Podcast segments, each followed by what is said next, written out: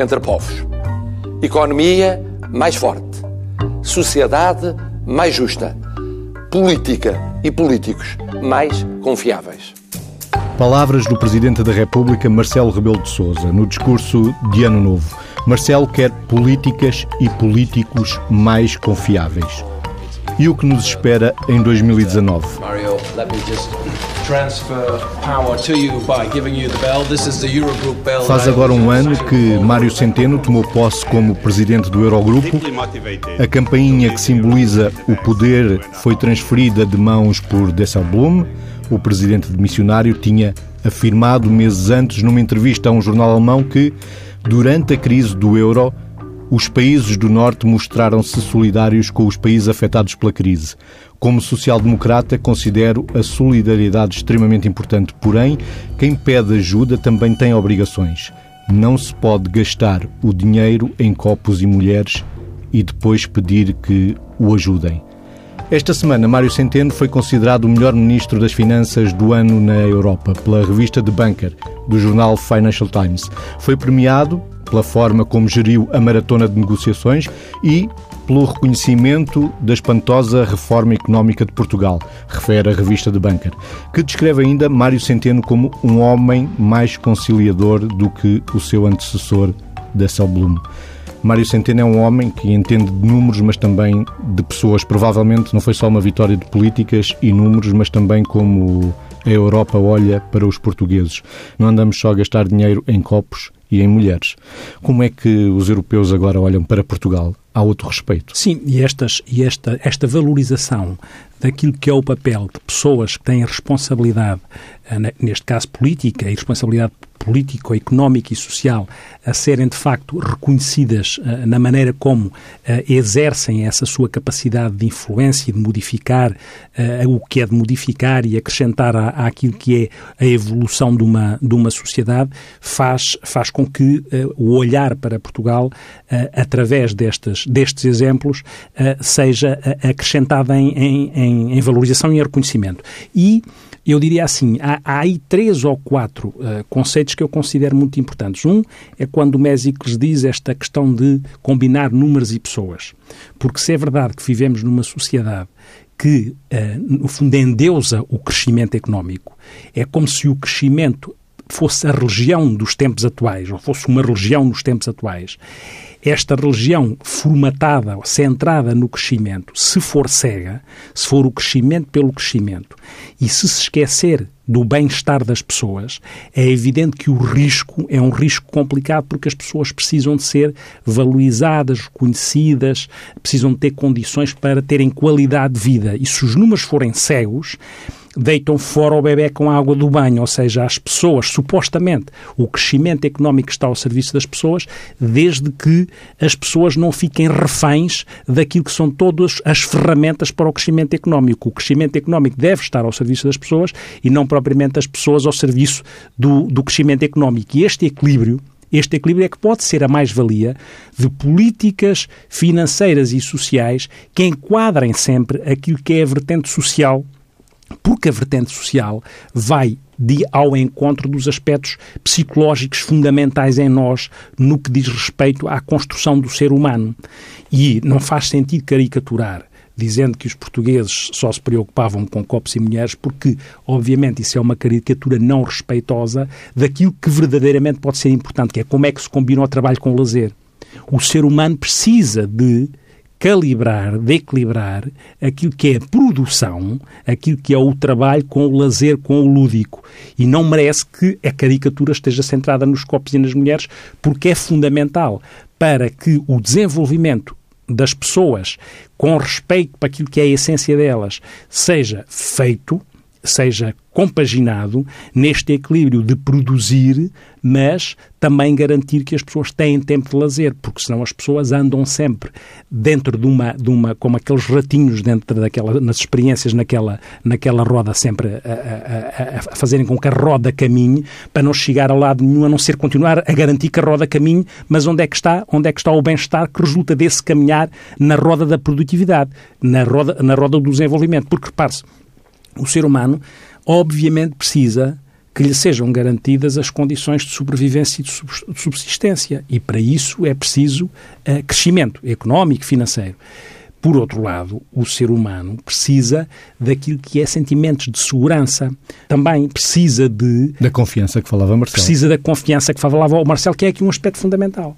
Porque estas, estas variáveis de sobrevivência, de segurança, de sentir que pertencem a alguma coisa e do reconhecimento por aquilo que fazem, por aquilo que são, e, e, da procura de uma realização, da procura de combinar o, aquilo que é a parte mais dura do desenvolvimento, se quisermos, a parte mais económica, no sentido estrito, com aquilo que é a parte mais alargada da economia para o bem-estar das pessoas, que leva à realização das pessoas e que leva à procura de um sentido, para que tudo aquilo tenha um sentido, porque senão seria produzir por produzir, comprometendo tudo o que nos tempos atuais uh, está em causa, e nomeadamente temos o desafio cada vez maior do que é que é este produzir cego, pode comprometer tudo o que são as questões ecológicas e como é que o nosso planeta não fica sugado pela nossa capacidade desenfreada de produzir, comprometendo aquilo que é a capacidade do planeta a dar resposta, e às tantas lá está, ratinho na roda não servia para nada,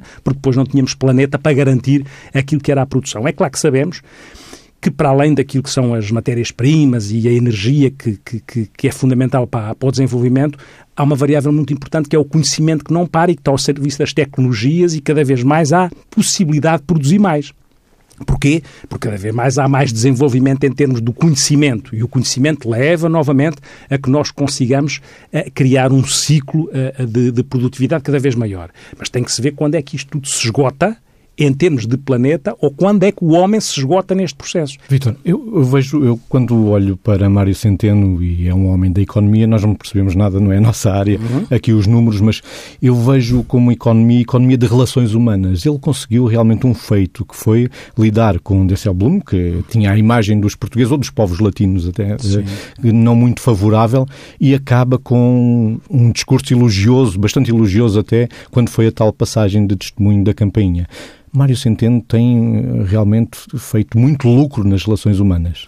Porque é fundamental, porque... porque também há uma economia de relações humanas, não, e aí já nos toca não, a nós, É verdade, e é isso discussão. mesmo. E é isso mesmo. A questão é, se ficarmos reféns, escravos de uma economia de números, a economia deve servir às pessoas, como eu dizia antes. Quem não tenha essa capacidade fica completamente tecnocrata, mecanizado, e nesse sentido esquece para que é que aquilo serve qual é o sentido da economia? Não, não, não, não são os números pelos números. Não são Tem as folhas estar... de Excel Sim, com números não, favoráveis. Elas são uma base de, trabalho. Elas são uma números, base de trabalho ao serviço de alguma coisa. E a questão da, da, da confiança que referiu e que, e que referia o nosso Presidente da República é um aspecto fundamental. E aquele aspecto conciliador que se referia também na, na definição ou na evocação de algumas características do o Ministro próprio do nosso... Bunker refere o, exatamente, como muito essa, mais conciliador essa característica, que o anterior. Porque essa característica, o conciliador é o quê? Conciliar tem a ver com relações. Conciliar para quê? Conciliar na relação com o outro e com os outros, sejam indivíduo, pessoas individuais ou países. É? E nesse sentido, o aspecto da confiança é fundamental porque nós não conseguimos estabelecer relações válidas sem o pilar nuclear que é a confiança. E a confiança, nomeadamente a nível da política e dos políticos, é uma questão que está sempre posta em causa. E cada vez mais. E esse é o desafio da política atual para não cairmos sistematicamente e progressivamente nos riscos dos populismos, dos totalitarismos, dos nacionalismos cegos. Esse é o desafio. Porquê? Porque, no fundo, a confiança, como, se, como eu dizia antes, é a base de qualquer relação. Entre pessoas, entre países, entre, entre instituições.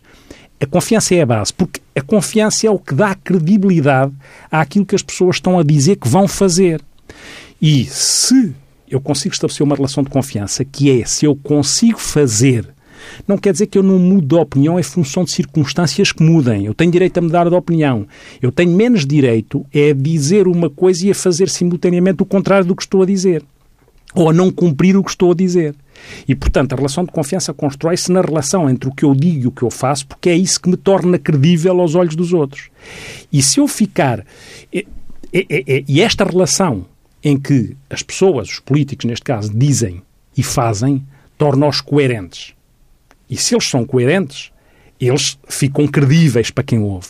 Se são credíveis, está construída a relação de confiança, porque é neste tripé de coerência, credibilidade e confiança que se constrói a, a, base, a massa, a massa sólida, a massa, a massa a, a sustentada do que é que é a relação, a relação com, as, com as outras pessoas, ou a relação com as instituições, ou a relação com os países, ou com as organizações.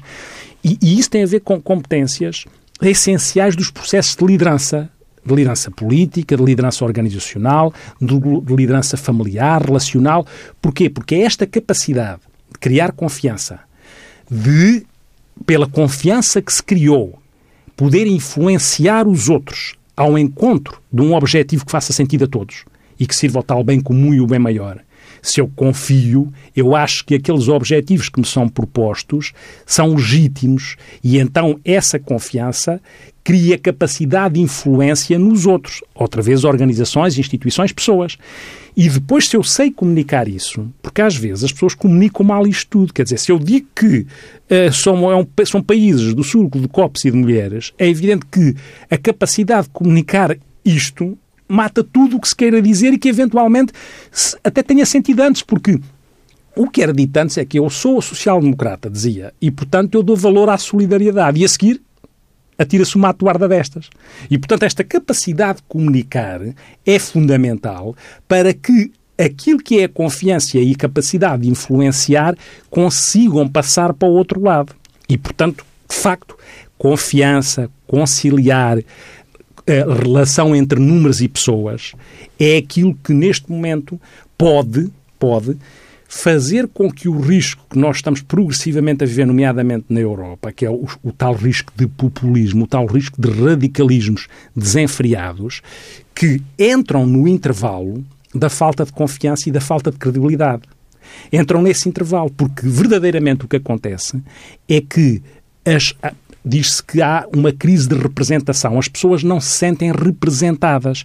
As pessoas acham que há alguma... Até se viu nos coletes amarelos, não é? Não há o líder, não é? Onde é que esse, anda o líder? Esse é um bom exemplo, com tudo o que isso tem de risco, porque é importante em quem está a defender determinados direitos que tenha depois, em termos de organização, alguém que as pessoas consideram confiável e credível para representar esses direitos e não ser uma anarquia de organização. Porque se for uma anarquia, às tantas cada um está a defender direitos, às vezes até, como aconteceu nesse, nesse exemplo dos coelhos amarelos, alguns contraditórios. Uns óbvios, não é? Coisas que depois elas próprias podem ser menos credíveis, misturadas com coisas mais credíveis, mas que depois podem ficar anárquicas porque falta essa capacidade de organização que a sociedade precisa. Ou a criação de líderes fantasmas, que é perigosíssimo. É? Ou então entrar aí os tais líderes populistas, mais narcísicos, eventualmente mais psicopatados, se quisermos, e que e que diz, e o Mésico diz bem, a situação atual o que é que faz? Faz com que a possibilidade de entrar em líderes que não deixam de ser carismáticos, mas podem ser carismáticos malignos, tóxicos.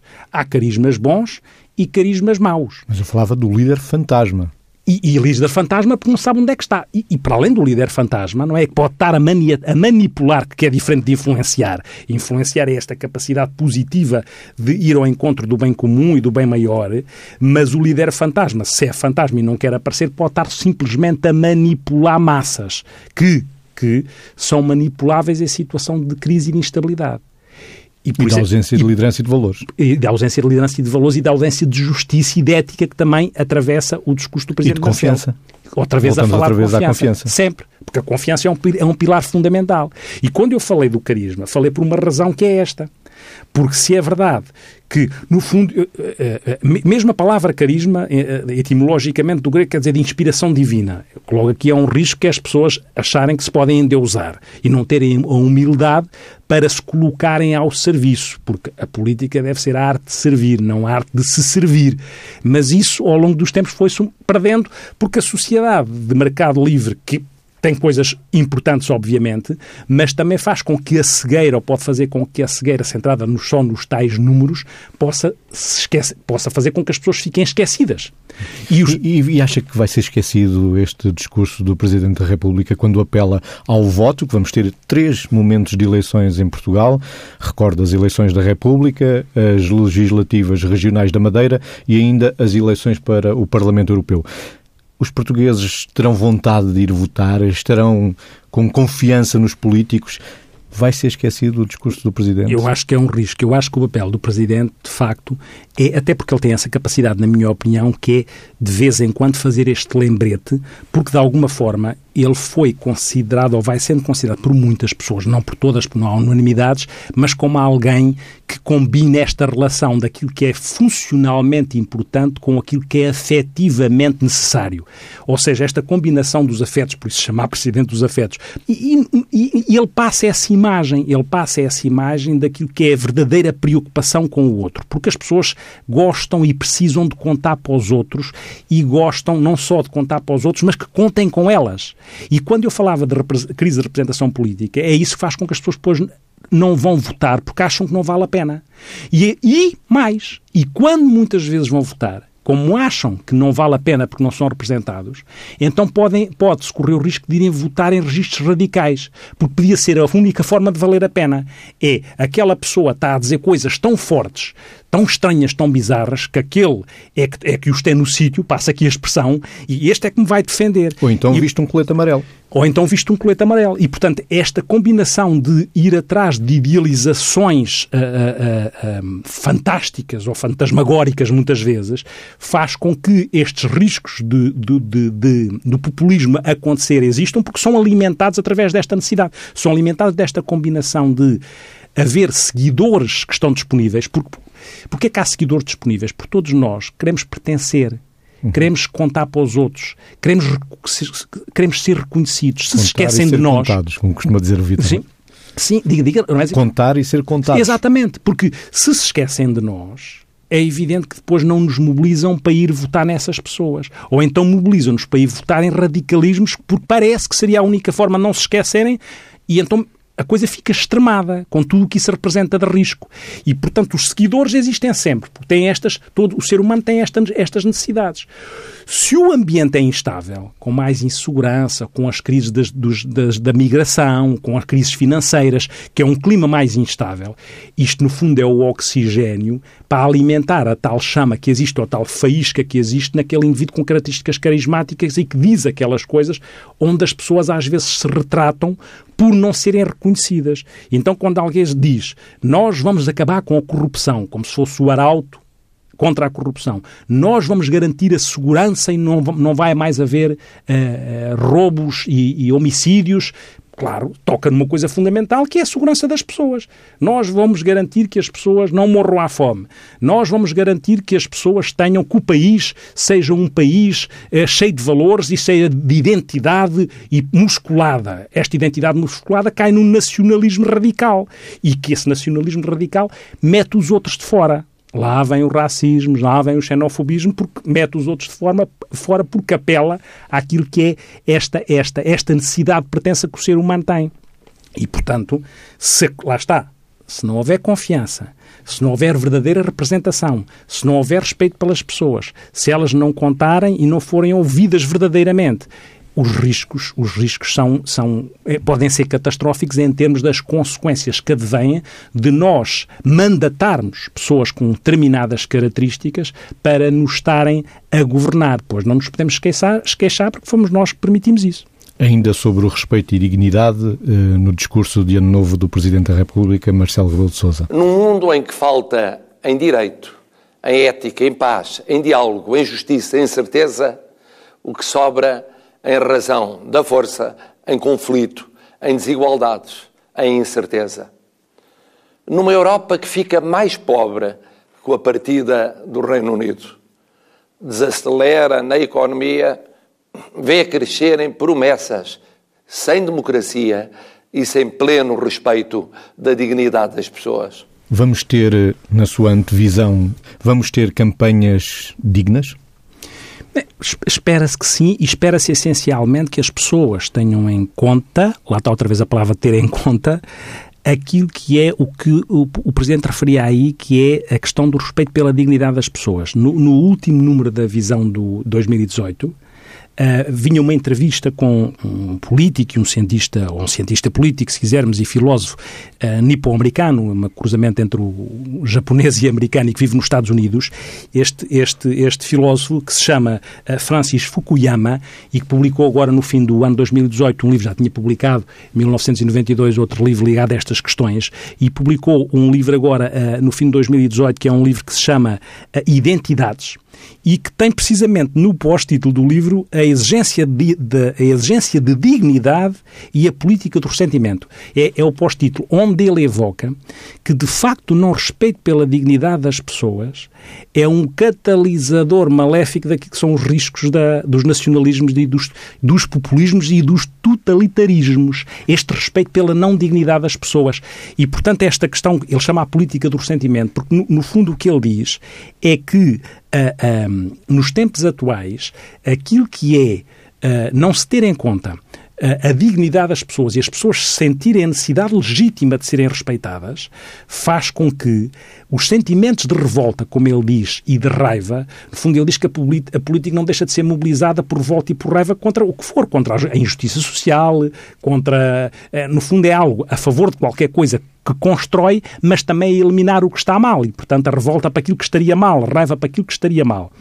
E uh, o, o, o, risco maior da, da, do não respeito, e aí é muito interessante vir a palavra dignidade uh, no referida discurso no discurso de Marcelo, porque de facto no pós-título do livro isso, isso, isso está, e ele, ele diz em determinada altura que acha muito compreensível esta questão das, das, das pessoas, uh, o risco de se sentirem alienadas e sem propósito, porque o que ele acha é que a perda de dignidade é, é, muitas vezes associada àquilo que é o risco de, das pessoas se sentirem invisíveis. E, portanto, as pessoas, quando se sentem invisíveis, obviamente perdem sentido e estão a sofrer.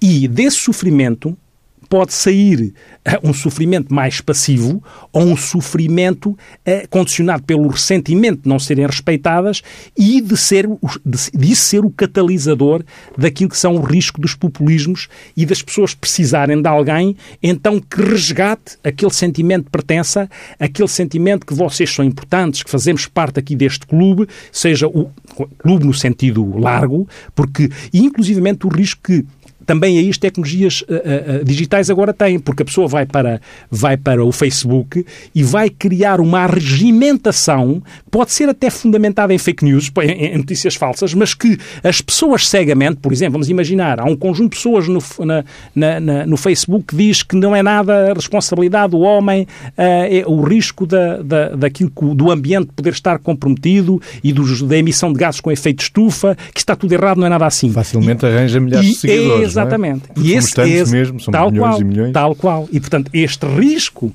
de arregimentar na base de coisas ilógicas aquilo que é o que devia ser o contrário, que é que nós tenhamos atenção às consequências dos nossos comportamentos, nomeadamente, ligando à parte primeira que estávamos a falar, à forma como estamos sempre atrás do crescimento económico e que esse crescimento não seja cego, porque se o crescimento for cego, nós matamos a nós e matamos, e matamos o planeta onde, onde vivemos.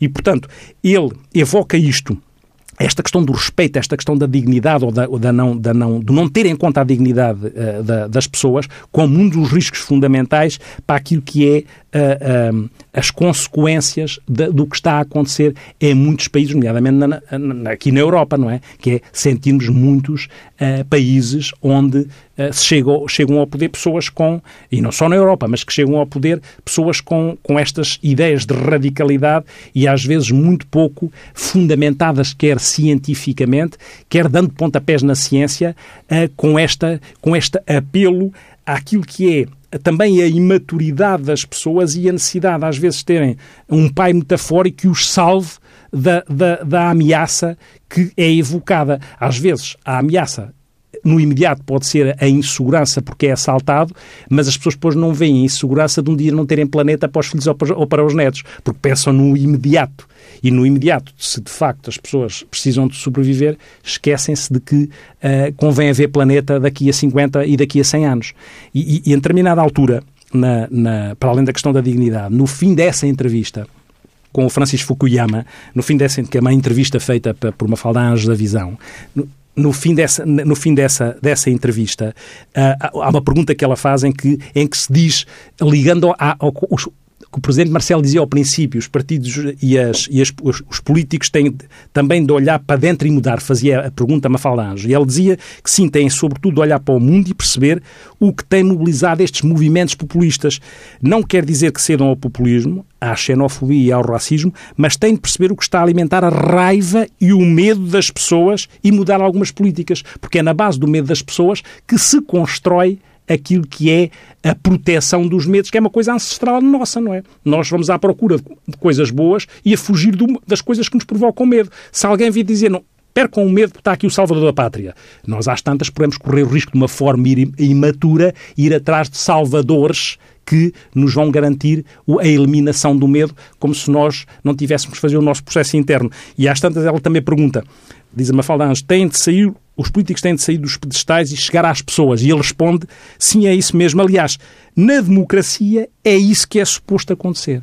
E o que nós sentimos é, se é isto que é suposto acontecer, que é ir ao encontro das pessoas e sair dos pedestais, e cruzamos isto com representação política e parece que nas assembleias com, das repúblicas e de, do que for, muitas vezes as pessoas estão muito distantes, há um intervalo muito grande entre aquilo que são as pessoas de carne e osso e, e, e os políticos mais de vaporosos, mais de vapor, mais de gás, não é? E convém que uh, estes, esta, esta mistura entre sólido, líquido e gás e, e seja, seja real, porque senão uh, os riscos, os riscos civilizacionais são verdadeiramente estes, não são aquelas coisas mais comezinhas e primárias com que muitas vezes andamos a perder tempo. Acha que quem vai ganhar ou vai ter mais sucesso nas eleições que aí vêm será mais um candidato populista ou será mais um candidato humanista?